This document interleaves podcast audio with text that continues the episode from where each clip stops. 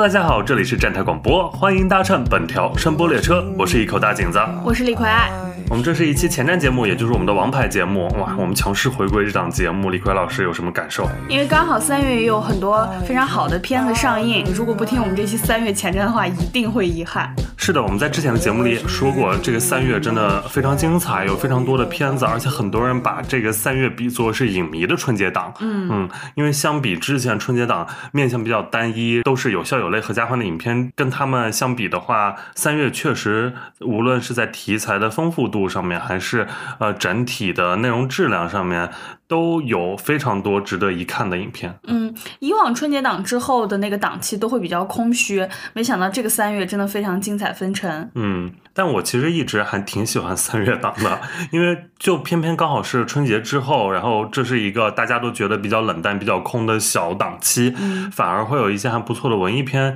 经常会定档在三月。像之前过春天就是一个三月上映的片子啊，啊、所以每年三月有可能也会开到不少的惊喜影片吧。嗯那我们来看看这个三月都有哪些影片，至少我们现在有些看过的电影，我们都觉得是非常好的，然后放在全年的话，都是质量很棒的一些影片。嗯，还有一些虽然我们还没看到，但我们可预见它就是非常好的内容，所以三月可谓是群英荟萃的一个好月份。好的，那我们就还是按上映时间的顺序来分别聊一下三月的这些新片吧。嗯，首先，第一部是三月一日上映的《周处除三害》。没想到大景的老师在香港看的好内容，我们内地院线也能看了。是的，这个《周处除三害》其实我们最早在去年的年度十佳那期节目里面我已经有提及，就是我们的第三十八期节目。那当时它是我二零二三年度华语十佳片的第五名。呃，我记得说完这部电影的时候，李逵老师还说那就等着我们网盘见吧。但没想到真的是这部电影可以在呃大陆就是进入院线啊，嗯因为这部电影这两天也开始点映了，然后我发现我们小宇宙呃有一些新关注的，还有新的评论，刚好就是当时那一期年度十佳里面新增的，然后就发现很多人也是通过看了《周处除三害》，然后在小宇宙上面搜这个影片的片名，可能找到了我们的节目啊。也希望大家如果呃觉得我们节目还不错的话，就点一波关注订阅吧。突然打广告。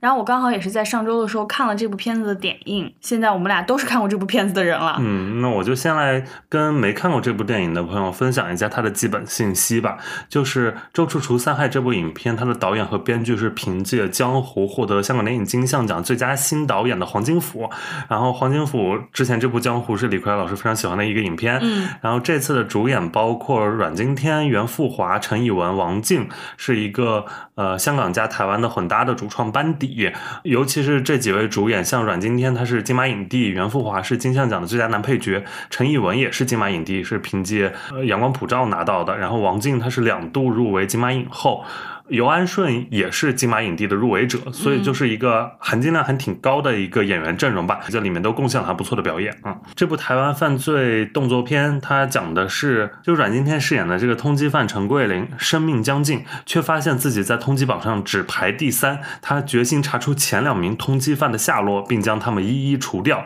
陈桂林以为自己已成为当代周处除三害，却没想到永远参不透的贪嗔痴才是人生中要面对的罪与罚。然后影片引用的是“周处除三害”这个典故，这个典故是出现在《晋书·周处传》和《世说新语》里面。据记载，就少年周处身形魁梧，武力高强，却横行乡里，为邻人所厌。后来周处只身斩杀，猛虎孽交，他自己也浪子回头，改邪归正，至此三害皆除。这就是最早的周处除三害这样一个呃典故故事啊。这部电影它在这一轮大陆点映前的豆瓣评分是八点一分，然后点映之后涨到了八点四分，是近十一年华语犯罪动作片的最高分啊。对，所以这部是推荐大家必看的。对，我那天看完之后就已经预定了这部电影，可能是我二零二四华语年度十佳拥有一席之地的一部电影。嗯，尤其是它这个点映后涨分的动作，其实相比豆瓣开分呢，上映后的涨分更有含金量，然后更能体现影片的品质，也更能帮助到这个电影的长线的一个发展啊。而且这个电影它就是大家这两天的口碑也都非常好，然后各个社交平台上面呃听到的一些正面的声声音也非常多。嗯啊，总之就是在我个人看来，它就是一个从剧情到表演，从动作场面到主题表达，都有一种不顾死活的好看。杀 疯了。对，而且这个尺度也是前所未有的。那这两天我们也看到很多，就是他的短视频，还有他其他的一些物料，什么那种那场杀戮戏、爆头戏，确实是在大陆影院里面呃难得一见吧。去年在港台上映的时候，这部电影它的香港分级是二 B 级，就是青少年及儿童不宜，然后台湾的分级为辅十五级，就是未满十五岁不得观赏啊。嗯来我们大陆的话，因为没有分级嘛，就是大家可以参考一下，尽量还是不要带小朋友去看了。这个电影它之前在宣传的时候也出过一张宣传图，就是写的是未成年人谨慎观影，然后 特别妈妈，好笑我。再也不敢进电影院了。对对对，然后我觉得，而且《咒术三害》这次呃在大陆上映的有几波宣传，我觉得都很拉好感。除了这个未成年人谨慎观影的提示之外，还有就是他那个影院三害由你来除，那个我也觉得非常解气。尤其是我们前一段时间刚被薛之谦和他的粉丝气到气到之后，然后周处在这边就是除影院三害，分别是剧透、盗摄和吵闹。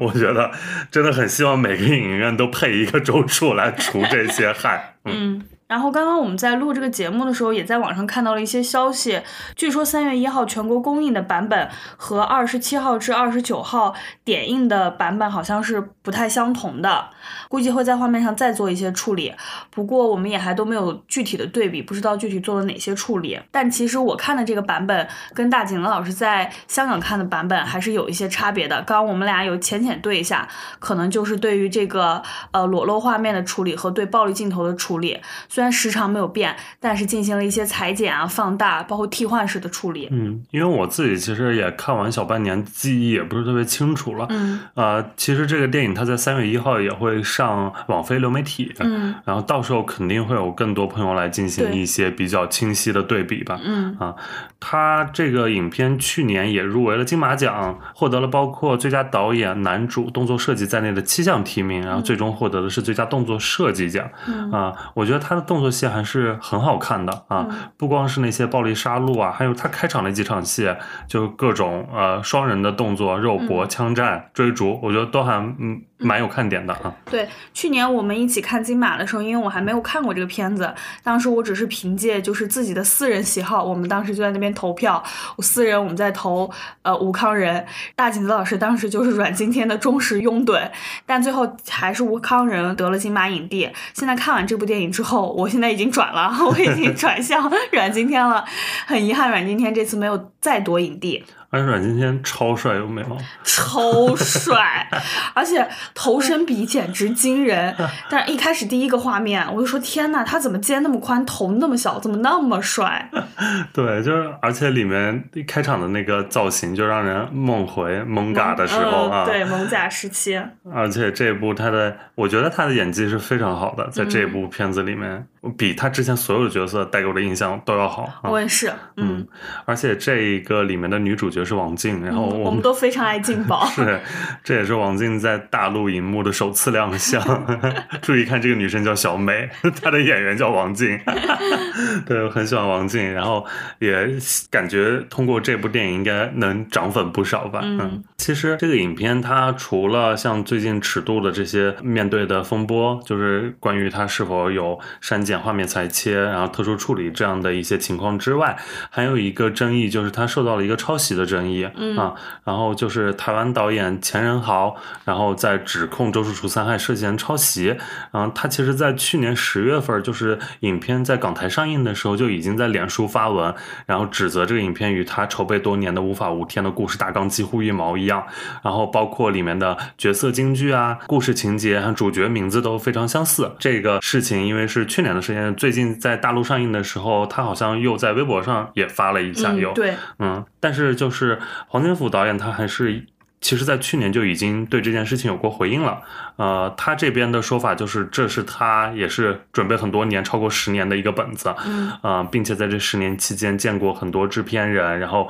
呃都有过对于这个、呃这个故事概念的交流。总之，现在就是各执一词吧。嗯当然，这个事情也不是我们能容易判断的事情，嗯就交给，因为他们都什么诉讼的诉讼了啊，然后提告的 提告了，就交给他们来定吧啊。嗯嗯，这部影片定档的是三月一日上映，但其实就提前一周，在二月二十四日和二十五日周末两天开启了十城点映，然后口碑不就爆了嘛？嗯然后又决定在二十七日开始，每天的六点之后，呃，进行全国的点映，一直点映到三月一日正式上映、啊。这也是从去年开始就比较常见的一种点映的操作吧。狂点，啊，是的。不过我觉得这个时间点映还好，因为本身也比较空嘛，嗯就春节档之后也确实需要一些新片来帮影院呃继续稳住这个热度啊。嗯而且确实它也是因为口碑比较好，然后才决定继续再进行点映的。嗯嗯，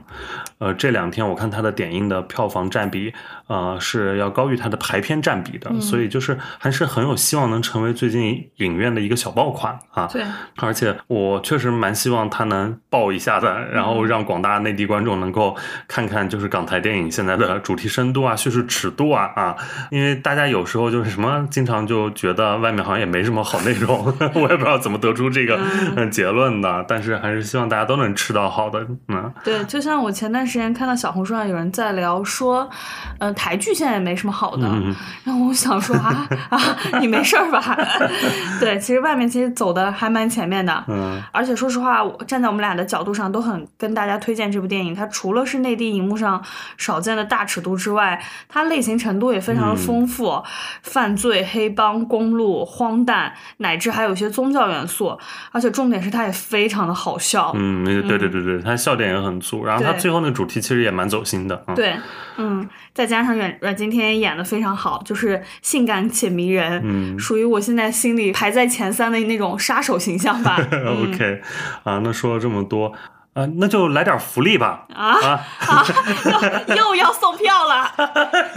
对，就是临时决定，那就给我们的听友，呃，如果你也想看《周处除三害》这部电影的话，然后在评论区就是留下，不知道留下一个什么暗号，留下我就留下对这部电影的期待或者怎样，嗯反正就是能让我们感受到你想看这部电影。好啊、因为有的朋友可能不想看，我就肯定不给你送嘛。嗯 就是如果你想看的话，呃，又被我就看到了，而且就我们就在评论区找呃两位点赞数比较高的朋友吧，嗯啊，排的比较靠前的朋友，就是小宇宙这个平台的评论区、嗯点赞数比较靠前的两位朋友，然后呃分别获得这个周处除三害的呃电影票码吧，兑换券啊，嗯也希望大家都能够看得开心啊。每人各一张是吗？对，一人一张就行了。如果带朋友的话，就自己花钱啊。大秦老师好大方，我是自己买的票，嗯哦，当然也是大秦老师给我兑换的。是啊，对，就是，嗯，我觉得自己一个人看更享受啊。嗯，好的好好的，很不嗯错。我们也是为这部电影做出了颇多的那个努力和溢美之词。嗯，是啊的，，另外还有一点我非常喜欢，我一定要说，嗯就是虽然很多人觉得呃里面王静饰演的小美那条线嗯没有那么高级，或者对叙事没有特别大的推进作用，觉得这条线可以完全拿掉。但是我本人非常老土，就非常迷恋这种萍水相逢、刻骨铭心的爱恋。就比如但，这也算旧风尘那种吧？嗯，不是旧风尘的一个就辩题吗？比如说《蒙甲》里面那个啊呃，柯佳燕演的那个，不是不是，啊蒙甲》里面那个谁，豆豆和赵又廷妈妈，呃，然后《暗战》里边刘德华和蒙嘉慧，就这种我非常迷恋这种啊蒙。嘉慧不是旧风尘，蒙嘉慧是 对 OL。对我非常就非常迷恋这种这种轻盈爱情嗯故事，嗯，就是嗯很很推荐给大家，大家也品一品，看看我这个人到底是高级还是低级。对，呃，因为还是非常高兴，就自己本来自己喜欢电影，然后被所有人喜欢那种感觉啊。嗯因为虽然有时候也说，哎呀，不在乎大家看吧，反正我喜欢就好了，嗯 但其实内心还是很希望自己喜欢电影，也是大家都喜欢的。嗯，如果大家都不喜欢，一定会在心里骂说没品位的东西 那。就是燃冬啊，我喜欢的燃冬不就这样吗？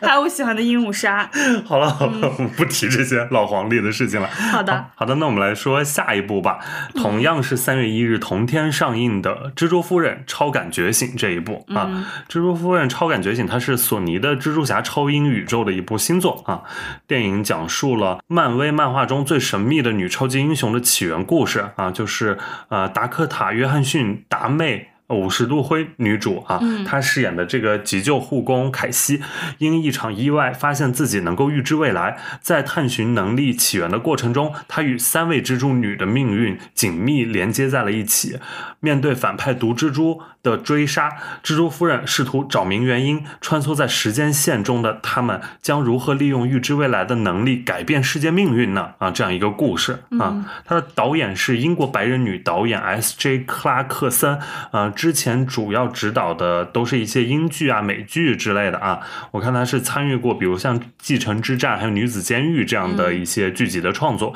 同时啊，他也是本片的编剧和制片人啊。这个影片他的编剧还有马特萨兹马和伯克沙普利斯两位啊，这两位是索尼之前一部比较失败的超英电影《暗夜博士莫比亚斯》，就是豆瓣五点八分这一部的编剧啊。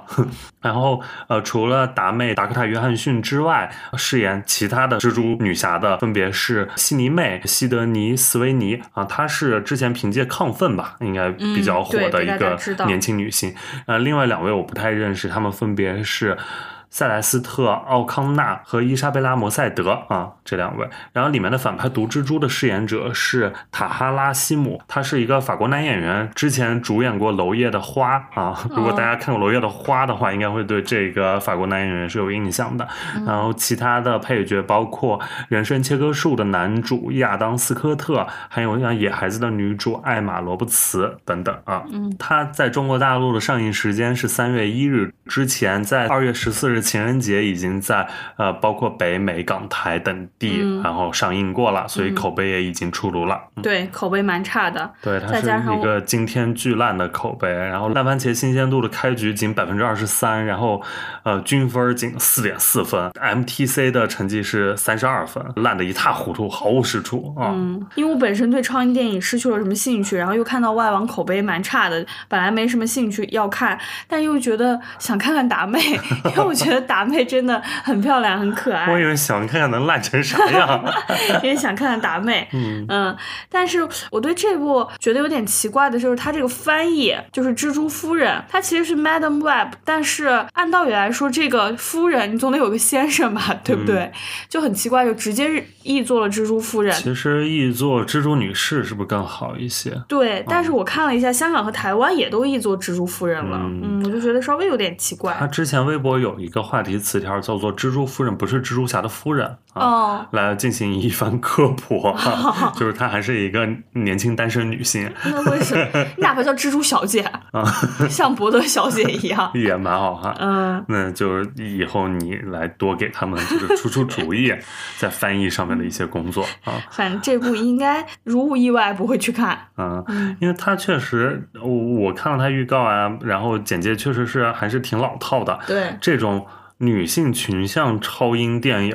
就很像之前，比如呃，D D C 那边有一个猛禽小队啊，那是一个女性群像。然后呃，去年的包括惊奇队长二也是一个三个女超英这样的一个叙事。嗯，然后我就觉得这一套。之前那两部都其实铺盖了，就是索尼还是动作有点慢，就是立项的时候还没发现都会铺，然后等咱们出来的时候也已经晚了啊，所以就是很难成功。我不知道为什么，就是好像为什么女女性英雄群像这种超英片会比较难呢？因为像漫威那边有男性群像都还蛮成功的，然后女性单人的之前也有过成功的作品啊，比如像。神奇女侠呀，或者惊奇队长第一部至少都还票房都还不错，嗯，然后但后来像我们知道的这些，就是没有特别好。然后男性群像像呃，包括男女混搭那种银河护卫队啊，这种也都还不错。然后复联那种也都还不错，但到了这儿就是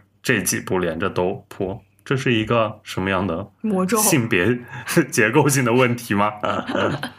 我一时半会儿想不到哎，我在想是因为会有一些性别议题的表达，但表达的不够好，或者说把完全把之前对于男性超级英雄的叙事直接照搬到女性身上，并没有那么的水土很服，嗯，还是因为什么原因？是因为这两年就是在做女性叙事的这个风向当然是很大了，嗯啊都要做，但是确实有的。做的比较生硬吧，就其实故事啊、叙事啊，还是传统男性超英，但是就在上面要硬喊一些女性的口号，然后做一些性转，确实可能会比较生硬，既讨好不到超英原本的那部分宅男粉丝，然后对，就是现在女性观众其实对这类也不感兴趣啊，所以就反而没有特别好的效果啊，我是这样认为的，啊。好的，那说完这一部好莱坞的片子之后，我们再呃说两部三月一日会重映的好莱坞大片吧啊，确实都是非常值得在影院看的再看啊。再看的，呃，分别是诺兰的《奥本海默》和维伦纽瓦的《沙丘》第一部啊，就是一个唯唯诺诺双厨欢喜，在三月一日喜结连理、啊，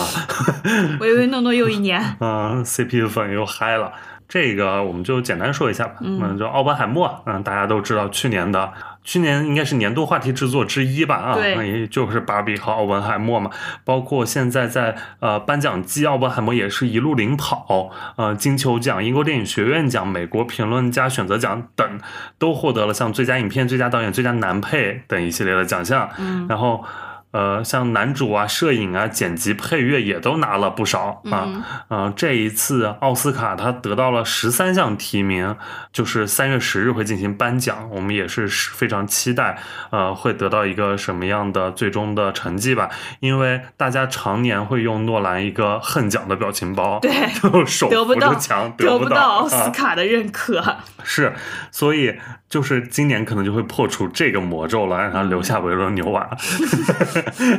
然后呃，奥本海默去年上映的时候，其实就成绩非常好。对然后刚好因为它算是跟芭比一起引爆了整个全球的暑期档暑期档啊。嗯然后在咱们这边中国大陆的话，它也拿到了四点五亿的票房，然后豆瓣八点八分，成绩相当不错。啊，今年年初的时候，它就已经在全球各地又进行了重映了。然后终于到三月一号，我们这边也可以重映。呃，确实，如果去年有朋友呃呃没有在影院看到这部片子，或者是呃可能看的版本是比如普通3 D，那这次可以再花刷一个更高规格的版本，比如像 IMAX 或者是呃那种二代激光 IMAX，甚至是一点四三比一的 IMAX 啊这些版本。呃，总之这样的电影还是最适合影院的啊。对，再加上它的重映也是为了给奥斯卡来造热嘛，啊、如果大家在奥斯卡之前能够再重看一下，我觉得也是一个蛮好的选择啊。嗯这部我们不多说了，因为也是我们俩二零二三外语片十佳之一。之前我们都在那个节目里面也都详细的聊过了。对对对，我们都嗯选它进我们的十佳了，所以肯定因为我们都选了，就必然是一部非常好的电影。好，行，好的，那我们就来直接进入下一部吧。是嗯啊、同样是三月一日重映的是《沙丘》，呃就是丹尼斯·维伦纽瓦他的上一部作品嗯啊、这个电影它是二零二一年的十月份在美国和中国大陆同天上映的啊，也就是三年前。嗯，然后所以有必要重映，让大家再回忆一下。我觉得它有必要的点，除了就是它时间已经跨的比较久了，有三年。另外一个点就是因为《沙丘二》马上要上映了，对很多人可能已经记不清第一部的剧情了。因为我这两天其实就有点想回忆一下上一部的情节，然后我在电视上会经常打开《沙丘》，然后就发现，呃，还是得在影院看。对，就是之前在大荧幕上看的那个，其实我剧情讲真，我真的故事记得不是特别清，但我记住的是一些感受和一些震撼，这些这些东西啊啊之类的这就是。那种巨大的那种画面，嗯。然后我在他前面，我感受到自己的渺小的那种感觉，嗯。所以我就觉得啊、这个电影也是就是为影院大荧幕而生的，对。所以我已经就买了他这周五重映的 中国电影博物馆的一张 IMAX 的票了，我准备哦到时候去好好再重温一下这个片子，并且为我呃之后看《沙丘二》做准备吧。然后这个《沙丘》它当时也是呃，它豆瓣七点七分，然后票房在中国大陆拿了二点五三亿，这个二点五三亿其实含金量也蛮高的，因为当时是疫情期间，而且当时在上映当天，HBO Max 就已经上线了这部电影的资源，所以就是算卖的还不错吧，在这种情况之下，而且他后来也入围了奥斯卡当年的。第九十四届奥斯卡的十项大奖啊，包括也是包括最佳影片、最佳改编剧本、最佳摄影等等，啊，最后拿到了是呃包括最佳摄影、最佳剪辑、最佳视效等六项大奖，也算是一个呃质量非常不错，尤其是在硬件指标上非常强的一个电影啊。嗯啊，那在大陆重映之前，其实《沙丘》也在二月九日开始就已经在北美进行了重映，也是为了《沙丘二》的上映进行一些重温和造势啊。所以就是大家无论是在呃国内还是国外，其实都可以把两部连着一起看，还蛮开心的啊。对。如果是没看过的朋友的话，还蛮推荐你看一下的，因为它属于就是在史诗感和故事性上都平衡的很好，不会那种把普通观众拒之门外。然后无论是画面、音乐、动作设计都非常的好，嗯，就是为大荧幕而生的那种真正的电影吧，可看性十足。嗯，另外这个片子看的话，我觉得也需要找一个配置比较好的影院，嗯。才能获得比较震撼的观影感受。是的，然后最近也出了很多一些哦，我看大陆的观影团有在做一些观影马拉松的活动，嗯。就是《沙丘》第一部和第二部的一些联映啊、也有不少朋友，就是我自己的朋友微信问我要不要去看这个，嗯。然后我就说不了，太费腰了，我现在年龄大了，就时间长的稍微有点疲惫，嗯。但是还是推荐，就是大家如果呃精力比较旺盛，身体又好，然后又想连着看的，我觉得连着看下来肯定效果也是蛮好的啊。对，嗯。极致体验。是的，好的，那就说完两部重映之后，我们就来讲接下来的国产片吧。突然拉回现实，从那种极致 cinema 要回到一些我们的 story 了。嗯，OK，那就呃三月二日上映的叫做《细沙》，这是一部国产电影，它的导演和编剧叫做牛朝阳，呃，主很精彩的一位导演，主演有贾冰、喻恩泰、蒋梦婕、刘桦、嗯于洋、李倩等等。然后它的类型是一个喜剧悬疑片，它讲的是。不靠谱的神探贾冰饰演的这个满天飞要 PK 其他这些演员组成的一个嫌疑人天团，然后他们这些人就身份就是包括像班主、名伶、作家、老板、保镖、丫鬟、女侠等等啊。他讲的就是在倾国倾城的一代名伶被暗枪杀害，头七之夜，私家侦探满天飞和众位嫌疑人被劫持在一家戏院，号称疯子的神秘花脸带手下将他们团团围住，强迫满探长必须在四小时内查明真凶，否则就将现场所有人杀死，祭献美人亡魂。然后倒计时开始，人人都有秘密，人人都在演戏，这样一个什么反转再反转，谜底等待揭晓，然后揭开谎言，真相露出这样一个故事，多剧本杀，这就是扬名立万，这不就是扬名立万吗？就是扬名，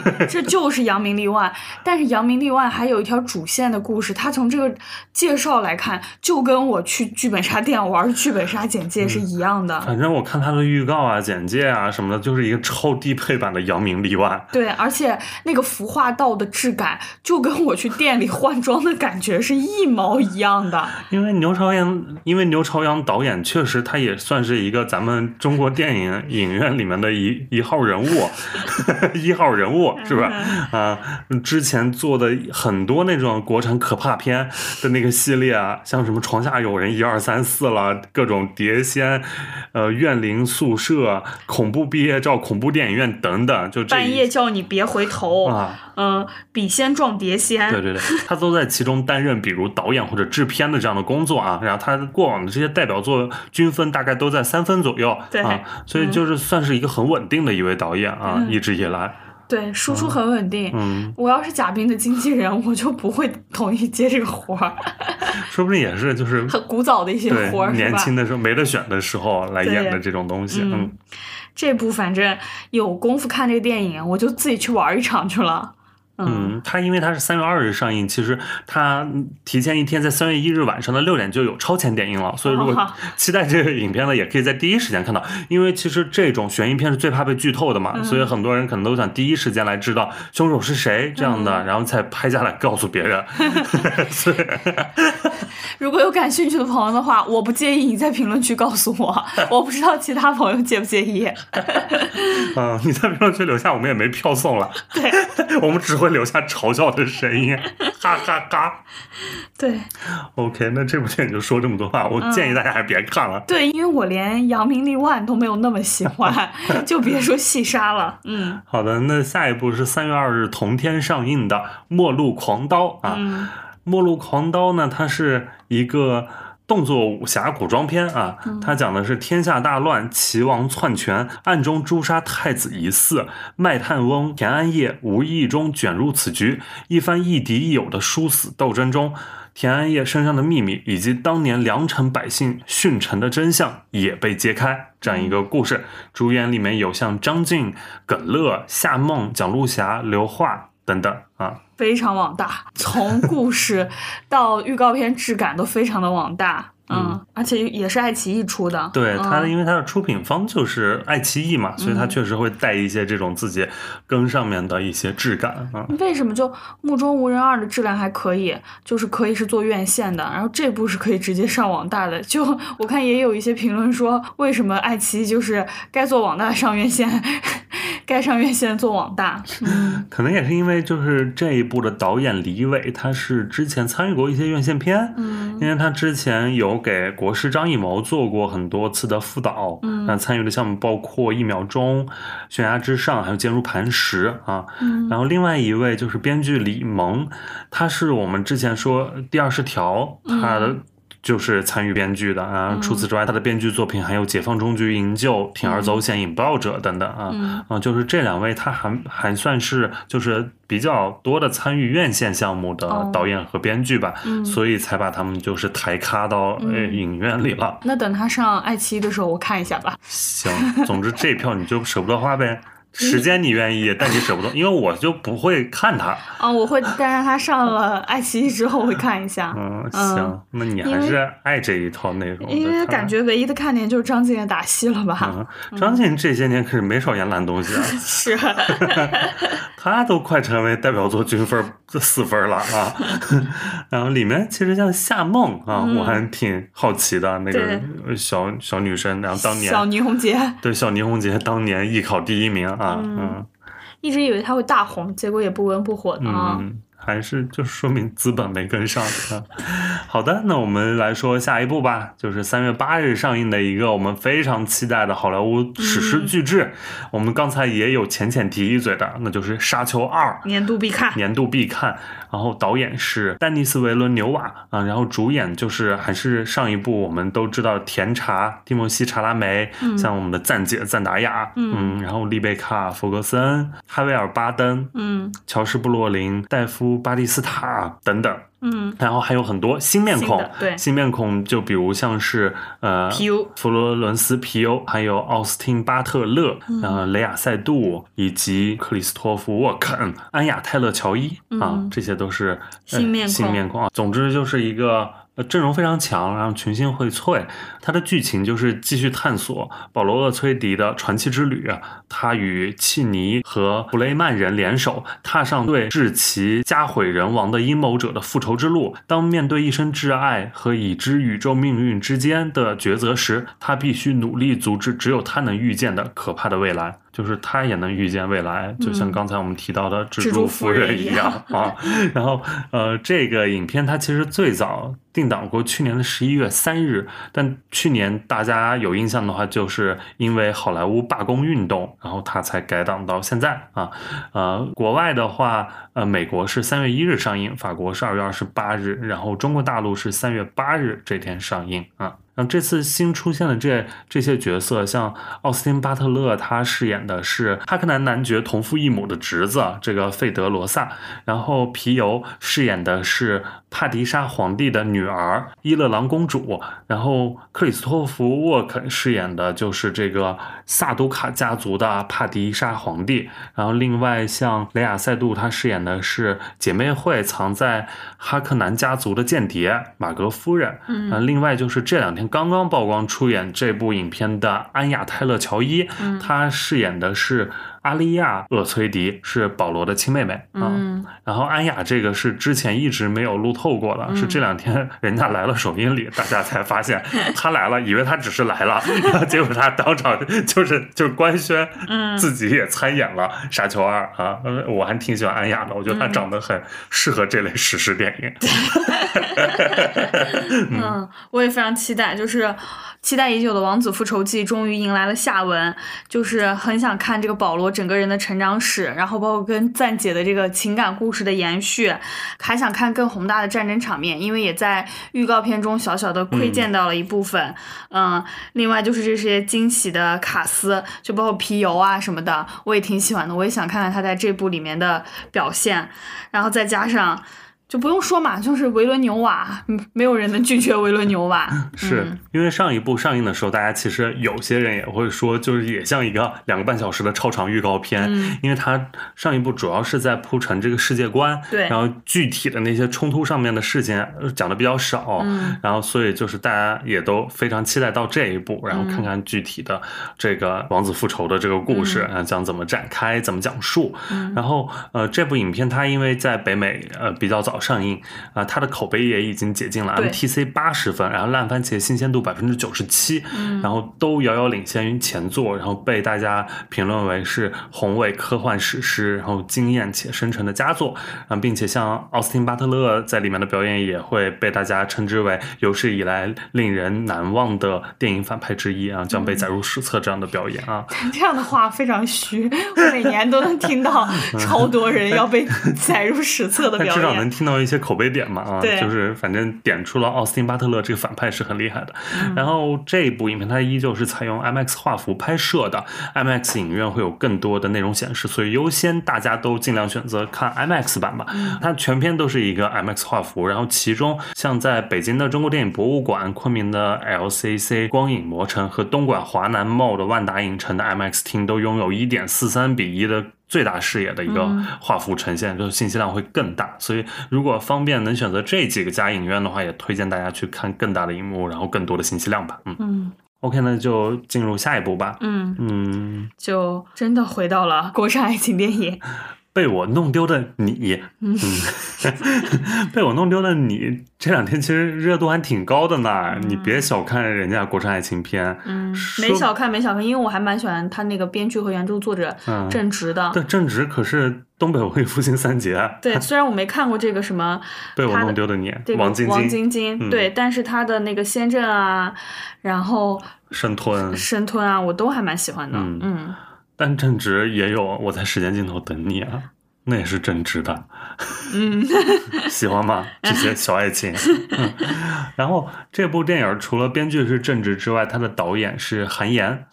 不是那个韩延，是是另一位韩延，是王字旁然后两个火的韩延。嗯，是拍过非常可怕《燃野少年的天空》的韩延。对，所以就是大家可以谨慎一下。然嗯后这里面它改编自正直的原著小说《被我弄丢两次的王晶晶》，然后讲述的是二零一零年夏天高考考场上，谭健次饰演的白小雨第一次遇见张婧仪饰演的王晶晶，就把她给弄丢了。然后四年什么意思？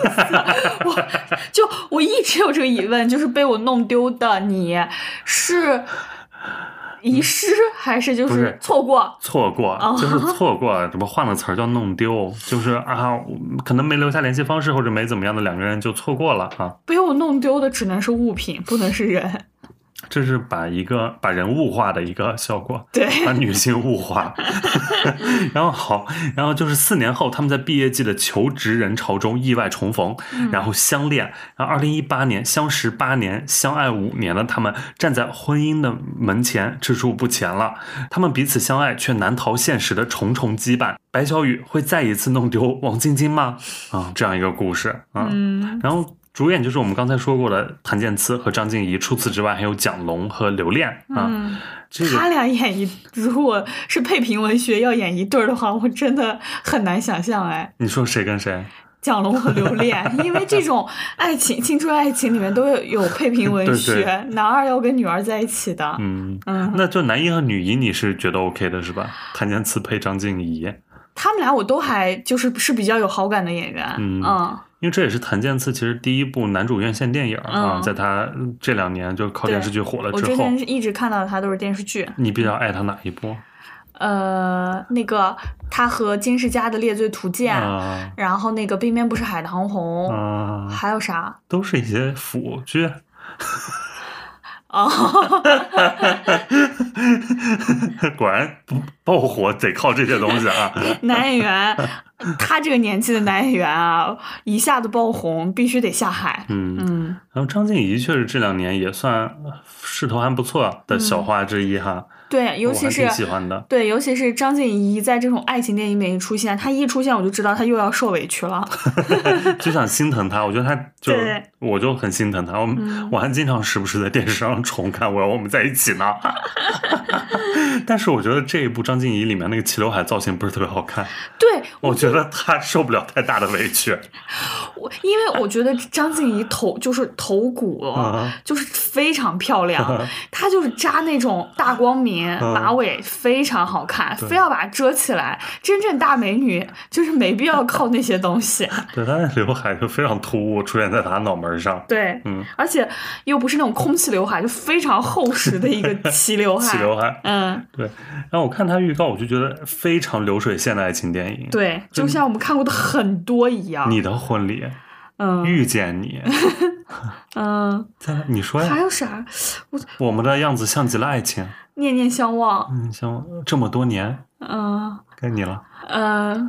那个叫什么？就是杨乐和毛晓彤演的那个叫什么？以年为单位以年为单位的恋爱，嗯嗯，都是这种类型的青春爱情妈呀，我，们能说出这么多，好可怕！嗯，就没少看这些玩意儿。都是相恋甜蜜错过，嗯追悔莫及，对，然后再相遇，面临巨大抉择。但短视频上这一类就非常爆啊！嗯最近它的数据也很好，嗯，这个也好做抖音营销，比非常好做比沙丘好做吧？对对对对对嗯，那那又是小情侣坐在那儿看着，哭着笑着，对笑爱着他啊。又照镜子了，看乐子了。对对，嗯啊！但我觉得就是这个片子现在在三八这天上，其实他如果是去一个那种仪式感档期，会肯定卖更好。五二零，七夕啊，嗯。二幺四啊，对是吧？嗯，双十一，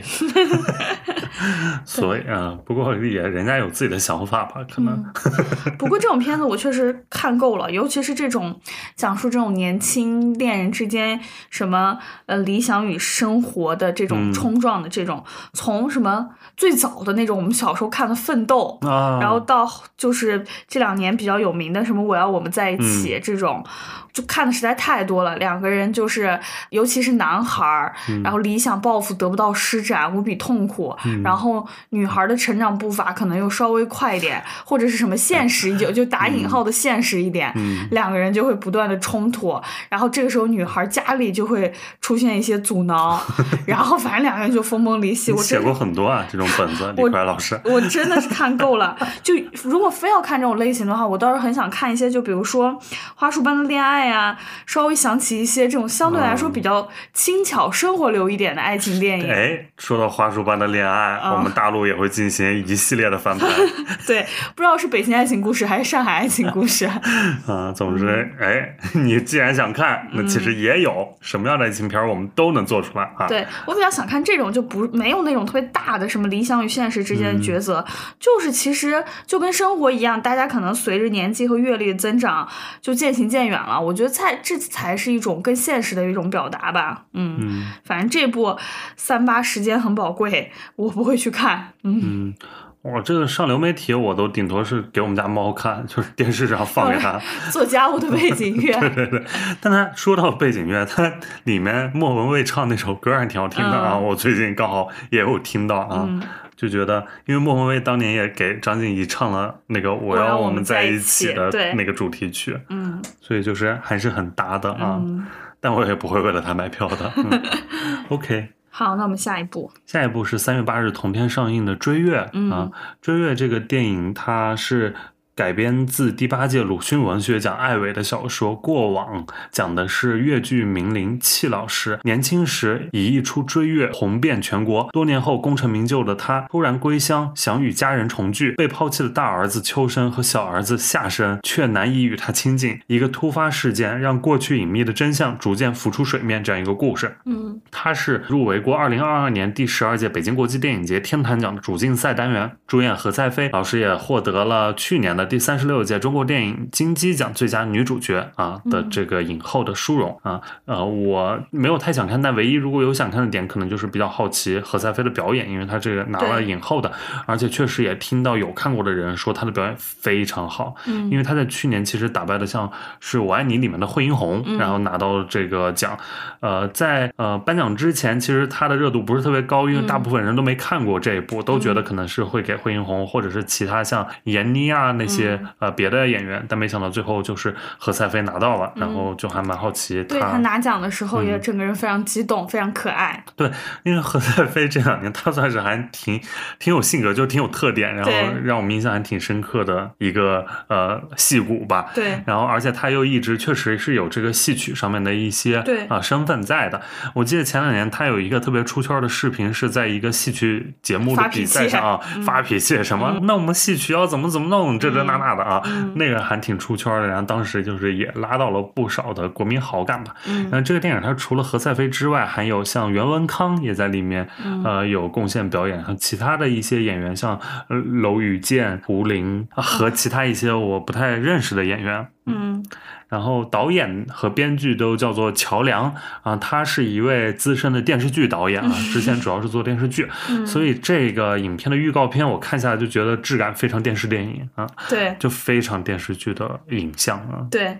在影像上面应该是没有什么突破，可能就靠着故事和演员的表演把这个整个片子拔高了，而且他的故事剧情非常像我小时候看过一个电视剧。青衣，你有没有看过？啊徐帆，对，徐帆和 徐帆和傅彪 好好暴露年龄啊，就非常像那个电视剧的。我可能是后面就是重温回顾的时候看的啊，因为我小时候可能那会儿他还不是一个时候。你放屁！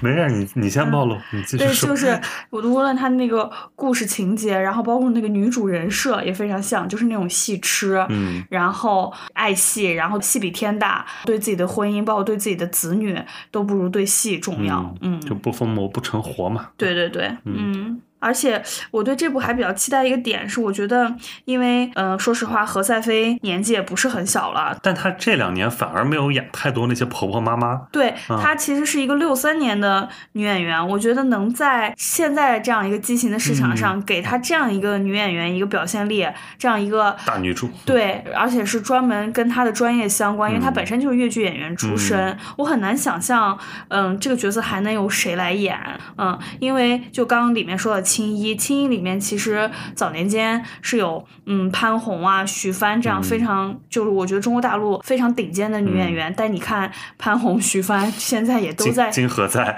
对。徐帆啊，徐帆现在我知道有一个非常有名的电视剧正在热播中，我每天晚上吃饭都得看，打开中央一套看，嗯，哎呀，我家猫都看精神了，我妈也在看，嗯，是就是还就是都在演婆婆妈妈嘛，就是反而还挺意外。何赛飞还能演到这样一个大女主的电影，而且是我觉得挺不容易的。嗯，何赛飞其实以前的一些作品还是很多的，杨九红对《大宅门》的杨九红，嗯，我还挺印象比较深。还有像《孝庄秘史》里的海兰珠啊，嗯，还有那个《大红灯笼高高挂》里面那个几姨太、三姨太啊，这也是就是。电影、电视剧都两开花过的啊！对，还有那个哦，《少年天少年天子》里的太妃，对，跟潘虹是一生宿敌，对不对？对对对对对对，那部也很好看，对，邓超好雷嘛，对啊，那还有《色戒》啊，《色戒》里面一个太太 打麻将，麻将戏，对，所以。那去年金鸡获奖的时候，不是梁朝伟拿了影帝，他拿了影后嘛？何在在那里说：“我们还打过麻将呢。”哎呀，特别好笑。所以这个片子，呃，到时候不知道有没有空去看，因为它排片肯定会非常少。对啊，这个都是可以预见的。然后，但他如果就算我这次就赶不上，如果没时间的话，他出流媒体，我是肯定想看一下。对我也是，挺好奇这个影片的啊。嗯。好，那我们就说下一部吧，也是三月八日同片上映的，也是一个那种文艺片啊，对，女性文讲女性的文艺片，叫做《孔秀》啊，嗯，它的导演是王超，王超其实是第六代的导演，之前拍过《安阳婴儿》《江城夏日》啊》，然后还有你看过《寻找罗曼》？哦，不好意思啊，唤起一些你的记忆，就 就我们以前上班的时候，我知道你去看过这个。好烂的东西。然后呃，他的呃影片是改编自作家张秀珍的半自传体小说《梦》，讲述二十世纪六十年代初至八十年代中期的一位印染厂女工孔秀，摆脱婚姻桎梏，拉扯孩子成人，并在繁重的工作之余获得文学给养，成为作家的生命历程的这样一个故事。嗯他的主演有呃沈诗雨，然后饰演这个孔秀，然后除此之外，其他还有像朱栋清、王学东、于清兵。总之这几位我都不认识，我也都不认识啊很陌生。然后包括点到他们词条里头也很陌生。然后这个影片它其实也是一个走过电影节的，之前在第七十届圣塞巴斯蒂安电影节上面拿到了金贝壳奖的提名，并且最后收获了最佳剧本。啊，这样一个奖项，然后他在呃去年的上海国际电影节上面也有过放映啊，然后出过一些口碑啊，最终是定档的今年的三月八日。啊啊，其实就是三八妇女节嘛，刚好有这样两部女性大女主的影片，我觉得还蛮好的。嗯，我看了一下他现在放出来的物料，说实话看着挺粗糙的，也是那种电视电影质感。但是就题材来看的话，我还挺期待的，就是也是他上流媒体的话，我会看一眼，因为就明显感觉到它是那种女性成长史，一个女性在婚姻啊、生育、育儿过程中逐渐觉醒、成长，并且选择。能明显看到她应该有三段情感经历，嗯，第一次结婚，然后第二次结婚，然后直到第三次可能才是真正出于自己内心最本真的选择。这种女性故事、女性意识的部分，我觉得还嗯值得被鼓励吧。而且我觉得现在很少在大荧幕上见到这样的电影了。以前你说咱们还能看到像孔雀呀、立春呀这样的电影。对对吧？现在很少见了。所谓的大女主都是走那种时尚类的、都市类的，嗯，这种反正这种比较淡雅的这种女文青的东西反而变少了。是的，嗯，我也是，就是看到它的海报和物料，首先想到的就是孔雀里面张静初啊，嗯就那个年代感啊，包括它那个其实造型上面还蛮像的。啊、对，嗯，嗯，我觉得这部就是文艺片爱好者吧，然后可以看一下这部影片。它那就你和我？当然，它排片肯定也非常少啊。对所以就是如果想看的话，肯定得趁早那几天去看，因为再往后可能就没有了。嗯，对，嗯好的，那我们就说下一部啊，三、月十五日上映的，同样也是一个女性题材的双女主的电影，叫做《灿烂的她》，女字旁的她啊。这个影片它是惠英红和刘浩存主演，然后讲的是惠英红饰演的这个慈祥宽容的奶奶与十二年前意外走失的刘浩存饰演的这个孙女重逢，祖孙二人从生疏到彼此依偎，相处期间，他们身上的秘密也逐渐被揭开，最终奶奶拯救了这个本对人生不抱希望的孙女啊，这样一个故事。然后它其实是翻拍自对韩国电影《季春奶奶》，嗯然后是二零一六年的韩国电影，豆瓣八点五分，有将近七万人评价过。然后这个《季春奶奶》。当时其实是那一年的，应该是豆瓣什么韩影 Top 十里面的一个片子，然后也入围过东京国际电影节的亚洲未来单元啊。然后他的季春奶奶的导演是尹红尘，后来来中国大陆拍了《逆时营救》，就是季春奶奶是这个导演他的最高分的作品。那、主演当时是尹汝贞和金高银饰演的这个祖孙二人、嗯啊。嗯，我其实当年反正看过季春奶奶，哦，嗯，然后当时我。我现在？我现在回想，我觉得那片儿超一般。然后今天我翻开豆瓣，发现我当年打了个四星，你可以 哭了吧？肯定是是。没看过太多好东西，只是看到我青涩的手打出了那颗四星。是，就像我当年看《宠刘君》的时候，也是哭死去活来，非常喜欢。就是我应该是也打出四星，但我现在现在摇太阳再也摇不出眼泪了，对我现在一想，就非常一般的一部电影。然后嗯，刚才说的演员阵容，除了惠英红和刘浩存之外，还有像张子贤，然后刘欢、韦青、刘亦铁、胡宝森、嗯鄂靖文、荣梓杉、于爱磊等等啊，里面也有不少李逵老师很喜欢的演员。对。于爱于爱磊，我真的很喜欢于爱磊，但于爱磊我看了一下物料，她应该就是演一个反派，就是控制刘浩存演的那个女孩儿。是的，嗯然后这个片儿它就是这部翻拍片，它的导演叫做徐伟，他是摄影师出身的啊，嗯之前一直是做摄影，参与过的项目，比如像张律的《豆满江》，然后陈耳的《边境风云》，吴宇森的《赤壁》，然后张明的《结果》，就都是一些还挺大对很厉害的导演，然后他嗯做里面的摄影师，然后自己当导演的话，就作品比较少。之前呃上映过的只有一部《冰河追凶》，然后是二零一六年的作品，豆瓣五点八分啊。然后这算是他原先自己他自己还是比较智能的做导演这件事情啊。嗯，我看了一下《灿烂》，他整个的物料，我觉得应该还是非常好哭的一部电嗯影。再加上我觉得惠英红跟存子嗯还是蛮有那种火花感的。这个火花就是那种，就是那种祖祖孙孙祖孙情。然后两位就是一个年轻女孩，一个就是演技非常好的老戏骨，而且就惠英红当然是没得说了。然后嗯纯子我怎么看？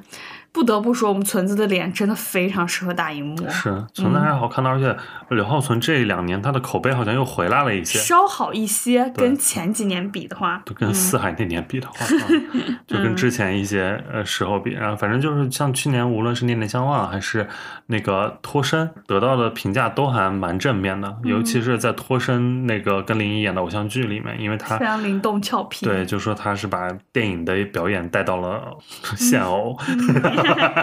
然后碾压其他那些现偶小花啊，嗯，嗯，毕竟是张艺谋严选，是，嗯，但我觉得就是惠英红这两年老演这种翻拍片儿，嗯。我觉得特浪费演技。是，说实话，我们惠英红多值得多演一些血观音嘛，在这边天天的在这瞒天过海啦，嗯灿烂的他了，拯救嫌疑人啦，我爱你也是翻拍片儿哇！啊我们惠英红都现在开始搭建就是中日韩的翻拍宇宙了，嗯 这个宇宙以前都是王千源和包贝尔在做的呀。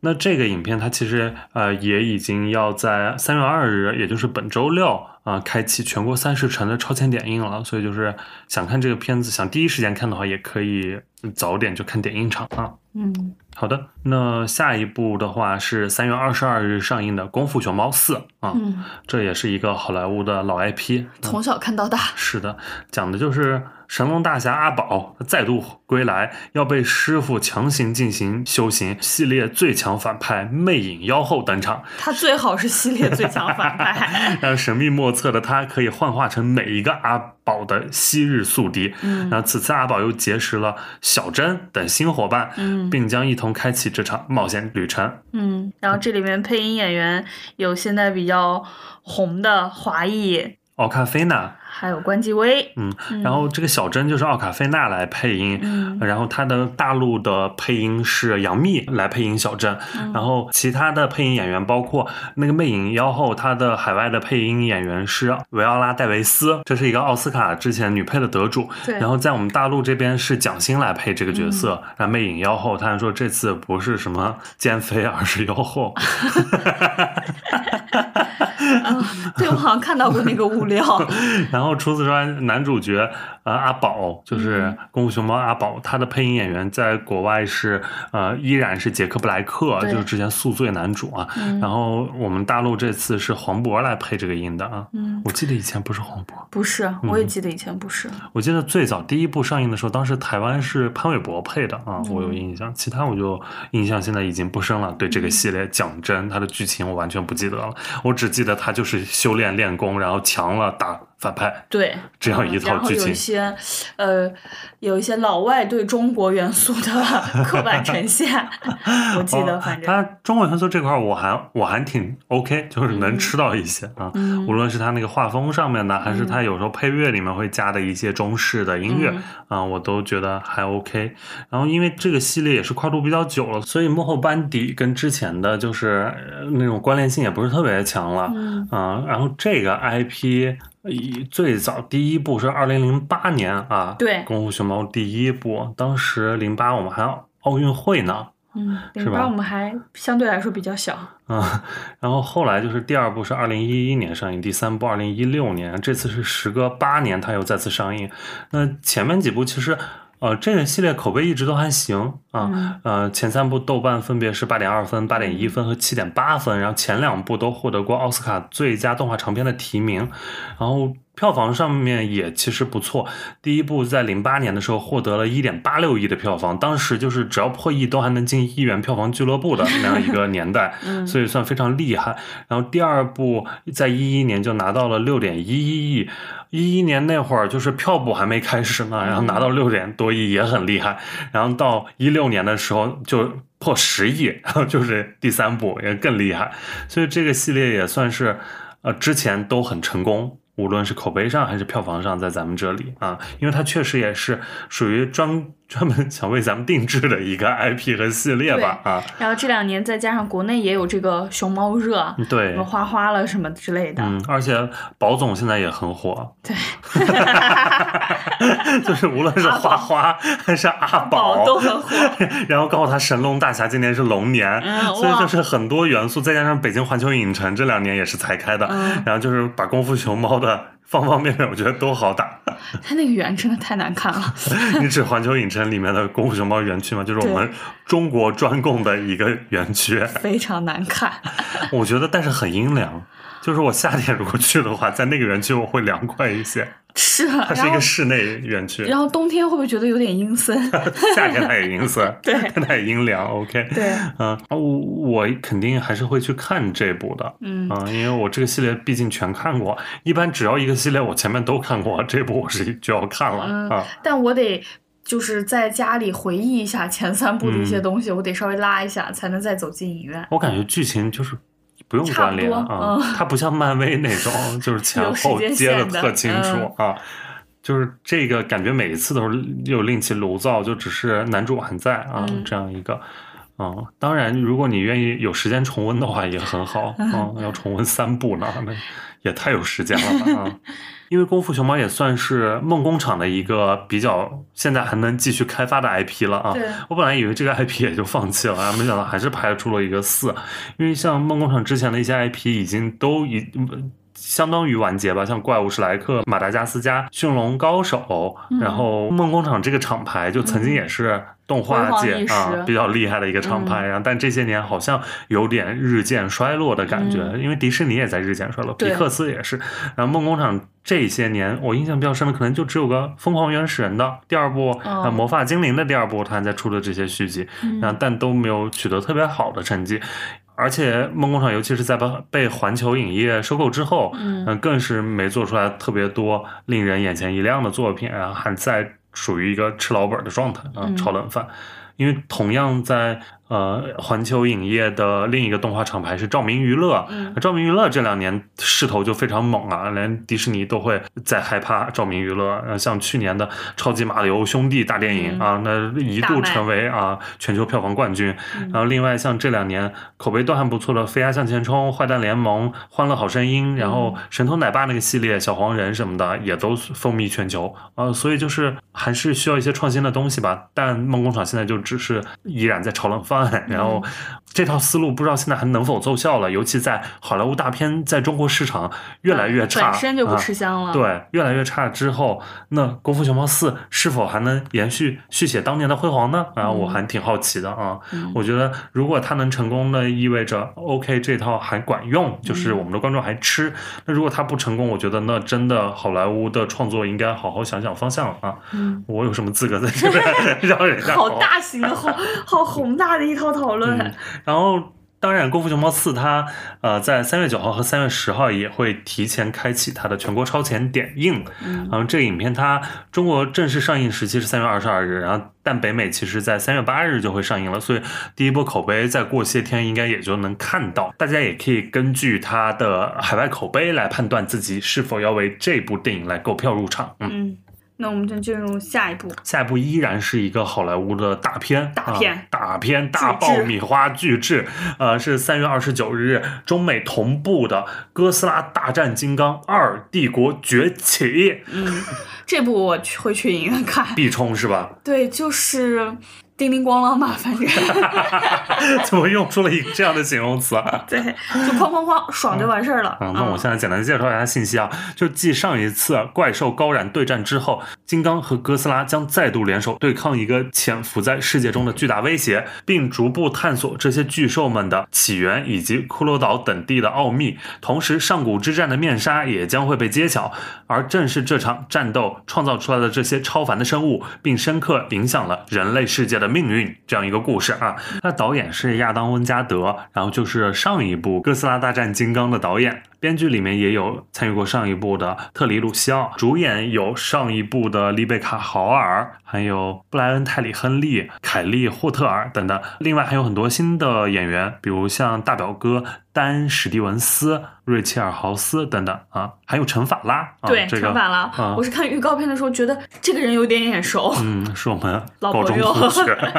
陈法拉。对，陈法拉这两年，因为他之前是就大家有人不知道吗？就是 TVB 的花旦啊，嗯啊，潜但他是个行狙击但他是一个内地人，呃成都人。嗯，对，然后她是华谊小姐，然后进了 TVB，、然后演了大概十年左右的戏。然后当年五花之一跟胡杏儿、杨怡他们是一代的。对，然后这两年就去了好莱坞，呃，自己试镜。他好像还有那个新闻，就是他自己试镜，然后得到了一些角色。上汽里面他也演了。对他当年在 TVB 的时候我就没多爱他，我记得你很爱是吧？我最爱哦，五花最吴小花你最爱他最爱？他嗯，你吴小华爱谁？这个话题扯得多远？从哥斯拉大战金刚聊 TVB 五花，你爱谁？说个都比他爱一些。说个答案，我就结束这一趴了。嗯，杨怡，行，那那说回来，哥斯拉大战金刚二，我之前不知道为啥老把它记成金刚大战哥斯拉，哦，后来发现人家番位必须是哥斯拉是一番，金刚是二番，不知道为啥，我就总有印象是金刚大战哥斯拉，我就特别好念把我们。哥哥把我们哥哥的位置好好放。啊，然后是上一部《哥斯拉大战金刚》是二零二一年三月份上映的啊，嗯在国内啊，豆瓣六点三分，嗯，对于这种大爆米花来说已经算还不错了就及格嘛。然后它的票房拿下了十二点三二亿，嗯那也是疫情期间啊，我的妈，就是没想到这个系列当时能卖座成那样对啊，而且像一九年《哥斯拉二：怪兽之王》当时也卖了九点三七亿，更早的二零一七年的《金刚骷髅岛》卖了十一点五八亿，就这个系列是真的很好卖说明我们中国人很爱看这种怪兽怪兽大片儿啊。嗯，所以你就我又要说回刚刚那个话题了，就是好莱坞现在不是也不咋地了吗？然后我就看看你《哥斯拉大战金刚》是否还能续写当时的辉煌，嗯如果还能续写，那就 OK，你好我好。不 OK 呢，你就要发出一些诘问了吧？不 OK 的话，你就也得该该想想，我就出路到底在哪对，大家要开始探讨，就是这个现象到底是为何发生？因为之前大家老说不好，那可能就是呃没人看漫威了呀，或者质量确实也差了呀，这这那那的。如果质量都差不多，然后类型都差不多，然后突然发现大家就都不为他买账了，那我觉得就肯定需要一些专家学者 来分析一些深层次的原因了吧？啊，嗯，这个系列的第一部，我记得我当时看的还挺爽的，就是你指的是哥斯拉大战金刚一还是哥斯拉？哥斯拉大战金刚一，我记得嗯我当时看的还挺爽的。然后我记得它有一部分打戏是在香港香港对，嗯有个巨大的京东，对，就我当时还说说什么那种香港覆灭记，然后还看出一丝政治隐喻，嗯就是外来怪兽，然后呃本来受人控制但又不受人控制的这种傀儡怪兽，就让我有无限联想。这部我看一些背景，感觉有一些在埃及的部分，好像嗯不知道会把埃及霍霍成啥样儿，反正把我们香港打的是七零八落的。但是我就是发现他之前的女主，嗯，是已经就小十一什么的，为啥就不在这部里面了？全新故事了吧就？但也有延续，比如豪儿姐也在啊，嗯像之前的小十一啊，还有亚历山大斯卡斯加德啊，嗯这两位以前的男女主。在这一部里就是开始消失，然后我不知道到时候剧情会怎么交代，因为确实小十一也长大了非常多，嗯这大家在看《怪奇物语》的时候也在吐槽了啊，嗯所以就是不知道会怎样来交代这些人物的走向啊。而且我还在二的预告片里面看到了迷你金刚，嗯。还怪可爱的嘞。我觉得这次金刚和哥斯拉的新造型都还挺有意思的，嗯。就是金刚有个铁臂造型，嗯，新皮肤，铁臂金刚，然后对战粉红哥斯拉，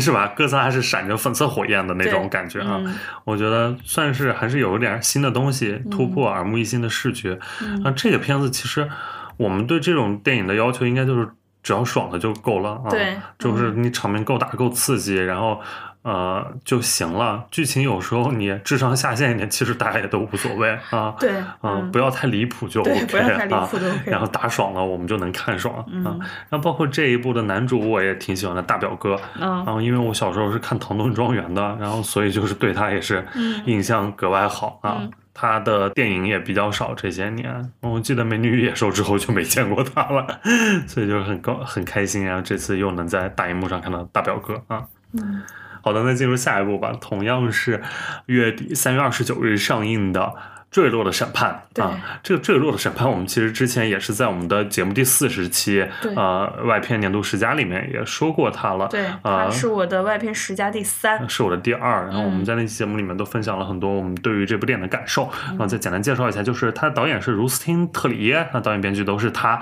这是一部呃去年的戛纳金棕榈的电影啊。然后获得了金棕榈大奖，然后获得金棕榈大奖影片，其实在国内上映真的非常难得哈，因为呃《小偷家族》之后这时隔六年再有金棕榈影片登陆内地大荧幕，然后本世纪也只有《钢琴家》和《小偷家族》这两部上映过，所以就是这个。能去影院看的机会就很难得，然后除了戛纳之外，他最近也是在颁奖季非常的强势啊，横扫了全球各大电影节，然后斩获了上百个大奖级提名。像在呃接下来要颁的第九十六届奥斯卡金像奖上面，他有五项提名，而且都是分量比较重的，包括最佳影片、最佳导演、最佳女主角、最佳原创剧本、最佳剪辑啊。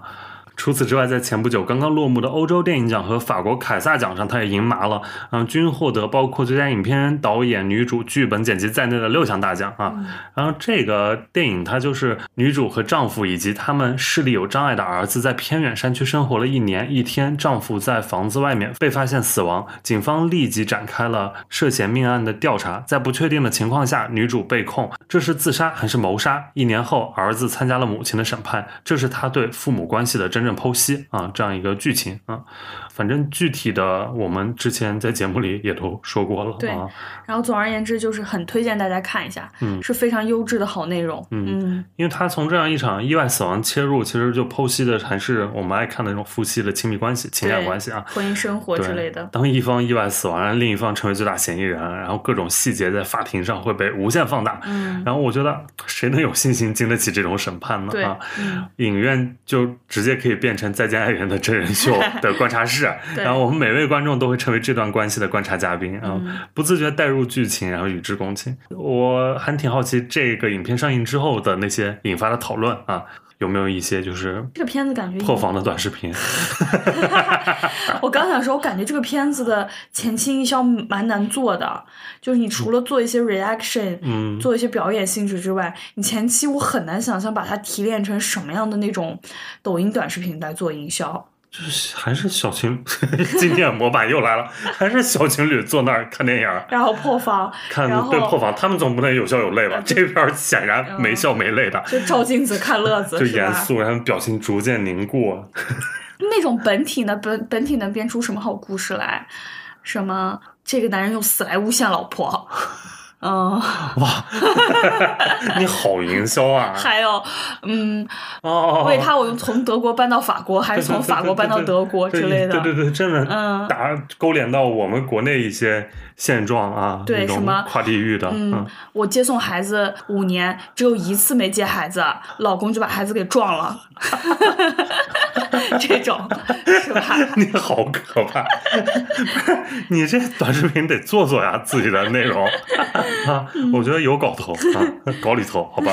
嗯，好的，反正就是不管你是否看过了《坠落的审判》啊，但大荧幕永远是一部好电影最佳打开方式啊，在影院里欣赏这样一个金棕榈影片的机会也非常难得嘛，所以我反正是愿意再去冲一下的，嗯，很期待在大荧幕上看这部影片，嗯嗯。然后下一部是月底三月三十日上映的 我们的老朋友，我们一起摇太阳。就我们其实之前已经摇过两期它了，对，就在上一期和上上期，呃，但是就是它因为有一些自己的状况，呃，改档到了三月三十日，然后当时推出了春节档，把这个之前的上映变成了点映，对，所以我们还是。再浅聊两句，他的导演就是我们刚才也提到 Q 过的韩延啊，那个延长的延，韩延啊，讲的是彭昱畅饰演的这个旅途和李根熙饰演的灵敏，然后两个身患重症却性格迥异的年轻人，因为生命接力的约定，阴差阳错的踏上一段充满爱与力量的治愈之旅。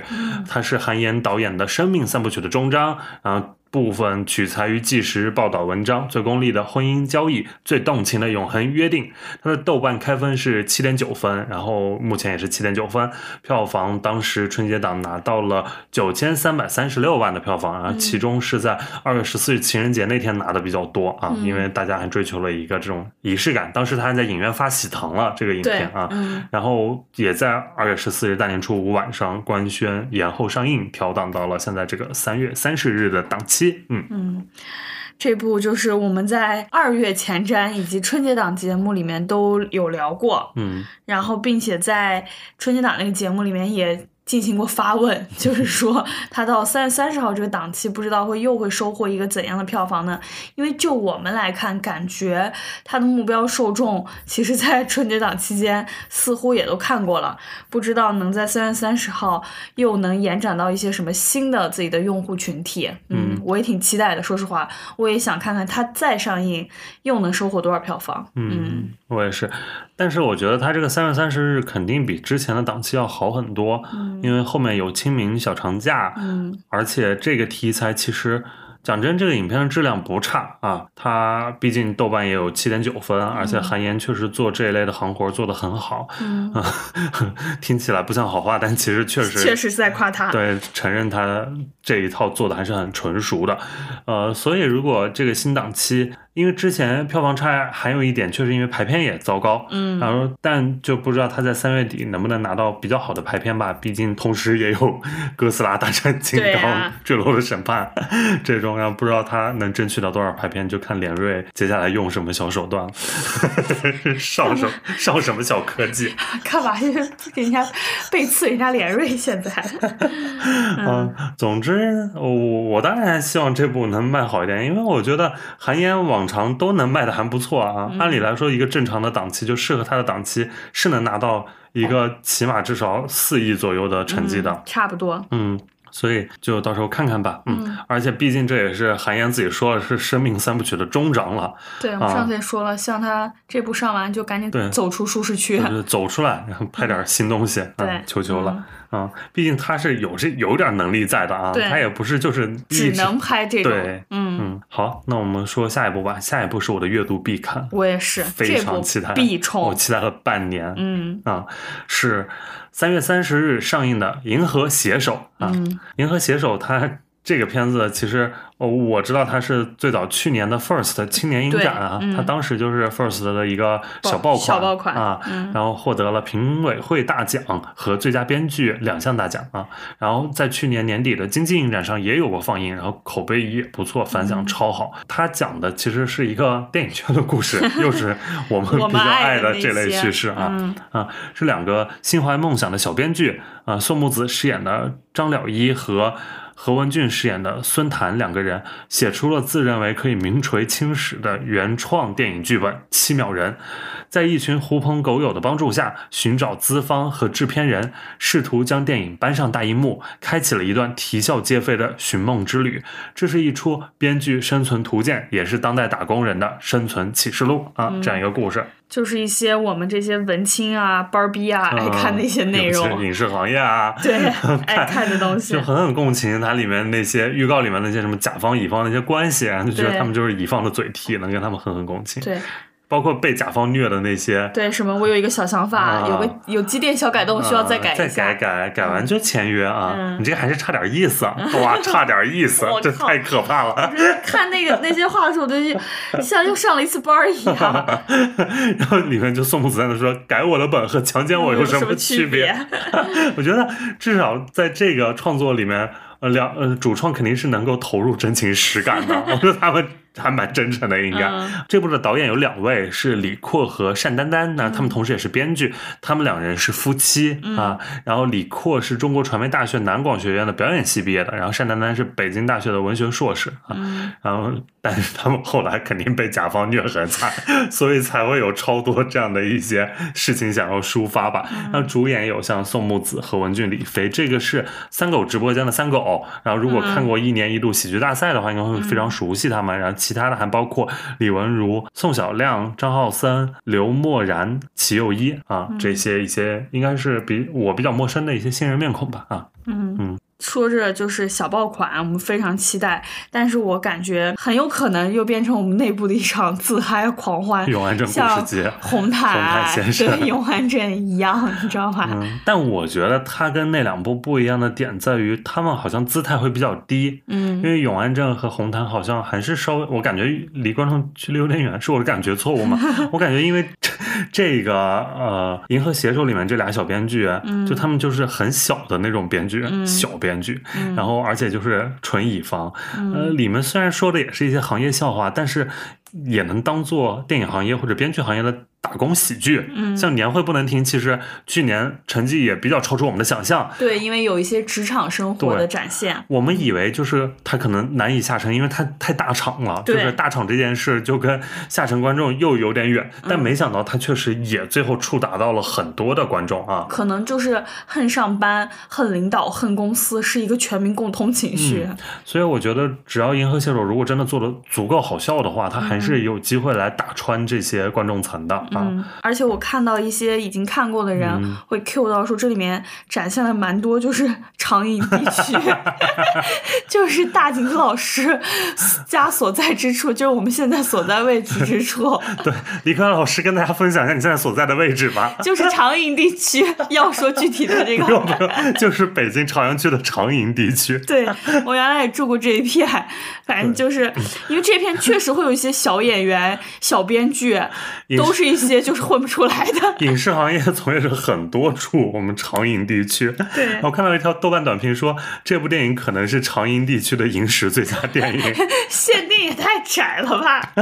然后我前两天听播客，就是沙丹哥哥说，什么建议银河携手应该去就长营的卢米埃做首映礼，礼，哎哎呀呀，笑死了！所以那就真的能成为我们长营最佳了。嗯，但是也有人说说那个谁宋木子长得非常像瘦了之后的沙丹，我觉得也蛮好笑的。总之嗯，这一部我真的是非常推荐。像我们刚才说，如果你喜欢《永安镇故事集》和《红毯先生》的话，那要看这一部，你肯定会非常喜欢这一部。然后，包括很多人也说，有可能会像呃《宇宙探索编辑部》的那部分受众，哦也可能会喜欢这一部。嗯因为都是会那种笑点比较新鲜，然后比较有趣，然后又不是那种麻花式的笑话的、嗯。啊，所以呃，大家如果也好奇或者感兴趣的话，呃，月底的话可以冲一下《银河携手》了。反正我本月如果只能选一部看的话，嗯。那我可能除了《沙丘二》之外，我刚想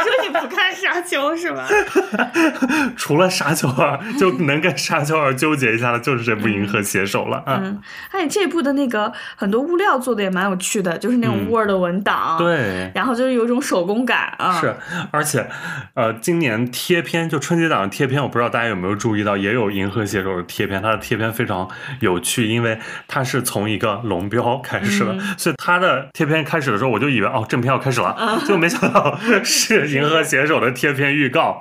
啊、就呃就是相当于你只要能看到他贴片，你这部电影就看了两次龙标，就 有一个双龙标，还蛮有意思的，嗯。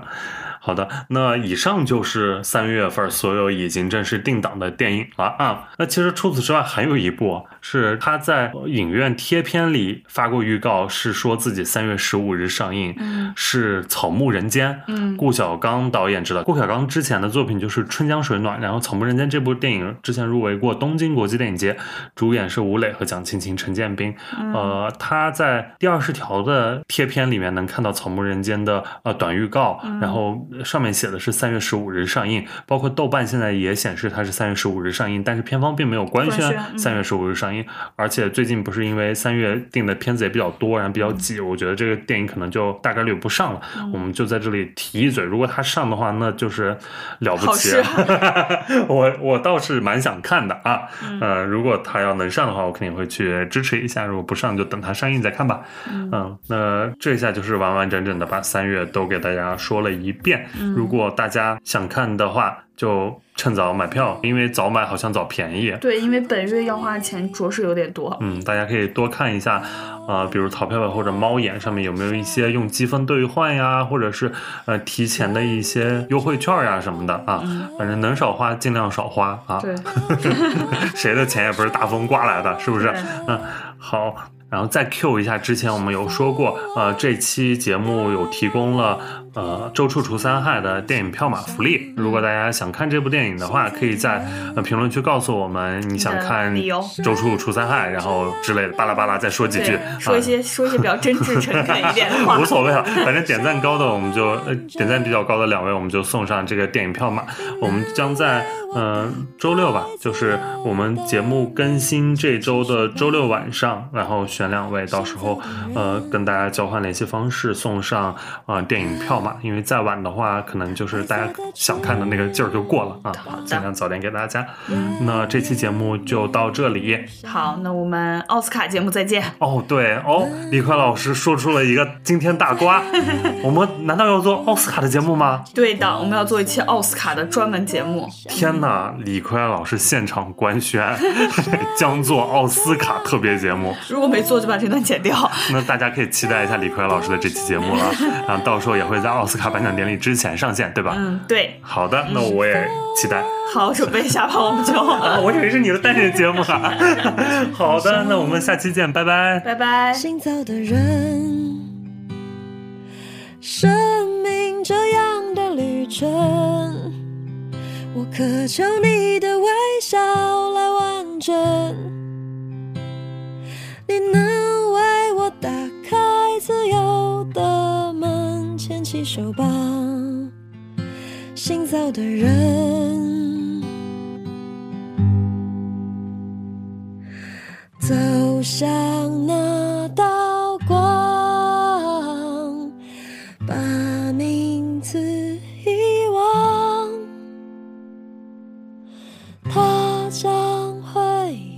永生